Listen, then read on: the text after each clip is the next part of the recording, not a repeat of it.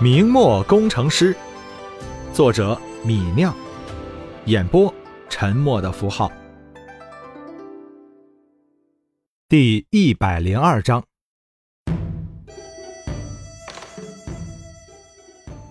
看到这里，朱由检有些诧异，想了半天，朱由检不由得有些怀疑自己所了解的卫所军官情况了，转头朝王承恩问道。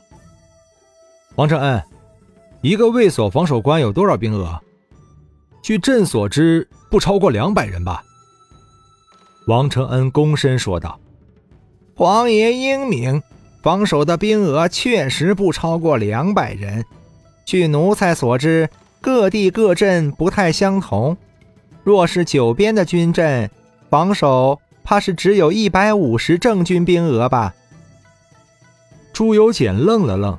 又仔细读了一遍那一行小字：“天津范家庄防守李直，镇斩贼帅老回回马守应，斩首一千零六十五级。”崇祯把奏章放在了御案上，惊喜的叹道：“一个卫所防守官，统兵不到两百，居然能镇斩贼帅马守应，还能斩首一千多级，这是怎样的勇将？”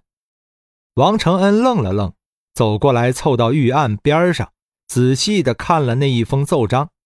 半晌，王承恩也吸了一口气，缓缓说道：“皇爷，这确实是个勇将，以一百多兵卒斩杀一千多贼兵，还镇斩马守印，比一干副将、参将斩首都多，这是不可多得的勇将啊！”便是已故的总兵曹文昭，也不过如此。朱由检蔚然说道：“镇斩马首印，肯定大大的鼓舞了士气。此战此子功勋卓著，想不到曹文昭之后，我大明又有如此良将。若是大明诸将都如这李直一般悍勇，那东奴和刘贼又算什么？克日便可平定。”王承恩说道。是皇爷的德行感召上苍，所以才又有此等勇将现世。朱由检大声说道：“这个防守官李直表现不俗，你在红皮上写清楚了，朕赏李直白金一百两，以彰勇将杀敌之功。”一个月后，李直杀敌一千余人，镇斩马守应的消息传回了天津。天津兵备道查登贝得了消息，赶到巡抚贺世寿的衙门，和贺世寿商讨这个消息。巡抚大人，我听到消息，说范家庄的李直镇斩老回回马守应，缴获首级一千余。贺世寿抚言笑道：“这个消息，老夫已经知道了。”查登贝说道：“那老回回马守应。”也是有名的一家刘贼，纵横南北七八年，最是彪悍善战，想不到竟折在我们天津一个防守官刀下。贺世寿淡淡说道：“李直此子是有些本事的。”查登贝拱手说道：“前些时日，我听闻巡抚大人派一个防守官援剿，还十分担心，担心援剿不利，被兵部怪罪。”如今看来，李子此子十分骁勇，其战功可以媲美总兵副将啊！顿了顿，查登贝啧啧说道：“便是天津镇海营的参将骆振定，带镇海营去援剿，恐怕也斩获不了这么多首级。我听说李直带了一千多家丁出战，没想到他的一千多家丁战斗力可以媲美三千正军。”此子如此善战，将来前途不可限量。而且李直以小小防守的身份能分到一千首级，说不定实际斩敌更多。查登被赞叹了一阵，又说道：“外面都传，都说李直是大人的亲属。”贺世寿听到这句询问，笑着抚须不语。有李直这样一个亲戚。实在是给贺世寿长脸。这李直不但经营产业有一套，带兵打仗也十分骁勇。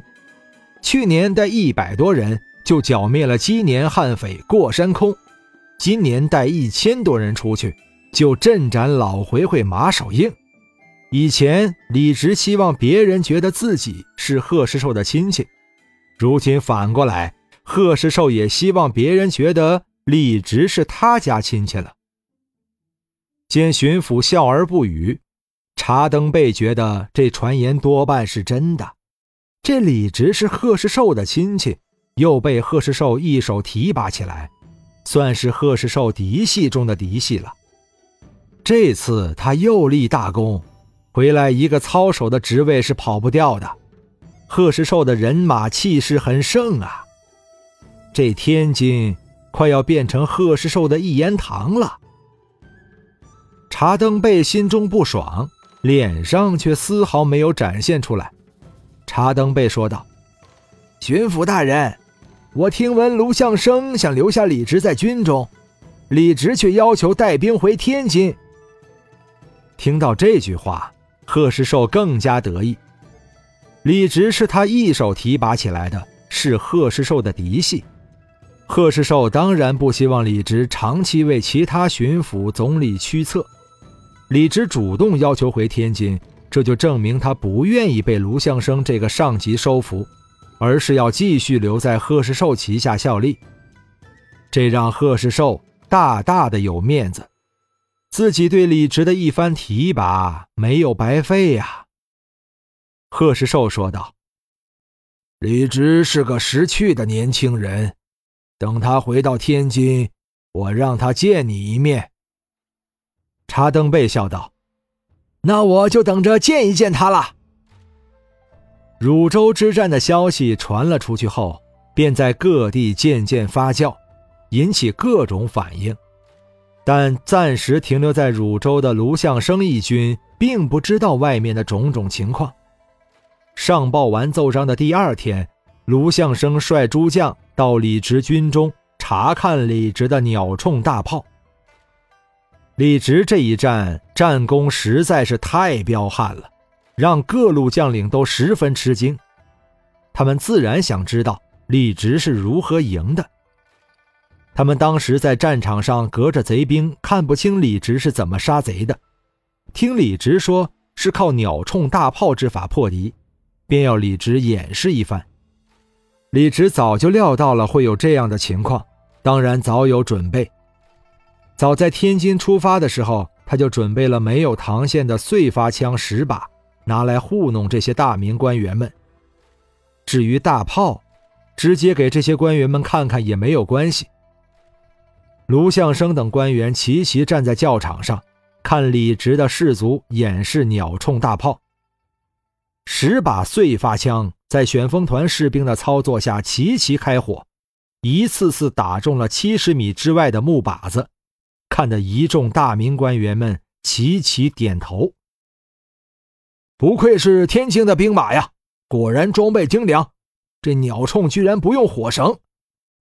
天津的鸟铳竟然让士卒们如此放心射击，不怕炸膛。李直见众将看得热闹，便顺着众将的话头说道：“敌人冲上来的时候，千铳齐射，往往一次就能把敌人士气打垮。正是凭此火气，我才击败了老回回。”众将们恍然大悟，都说：“难怪李直能击败老回回。”鸟铳射击完。李直让士卒们把碎发枪交到卢相生手上细看，卢相生把那碎发枪看了又看，最后点头说道：“李直，你这个鸟铳不用火绳，倒是稀奇呀！这方法是你独创的吗？”李直拱手说道：“这是在下偶然想出的一个办法。”卢相生摆弄着那把碎发枪，淡淡说道。我看军士们射击时候十分放心，这些鸟铳都没有炸膛的风险。李直回答：“在下给将户们足够的材料钱，这一把鸟铳，在下给足六两材料钱，再给工匠四两工钱。一旦鸟铳炸膛，就严厉追究工匠责任。所以造出来的鸟铳不炸膛。听到李直的话，一旁的将领们都沉默了。他们这些军官和他们手下的大小将官们，整日都在思考如何从将户身上榨取银子。什么时候想过给足材料银子，甚至给那么多工钱让将户安心劳动？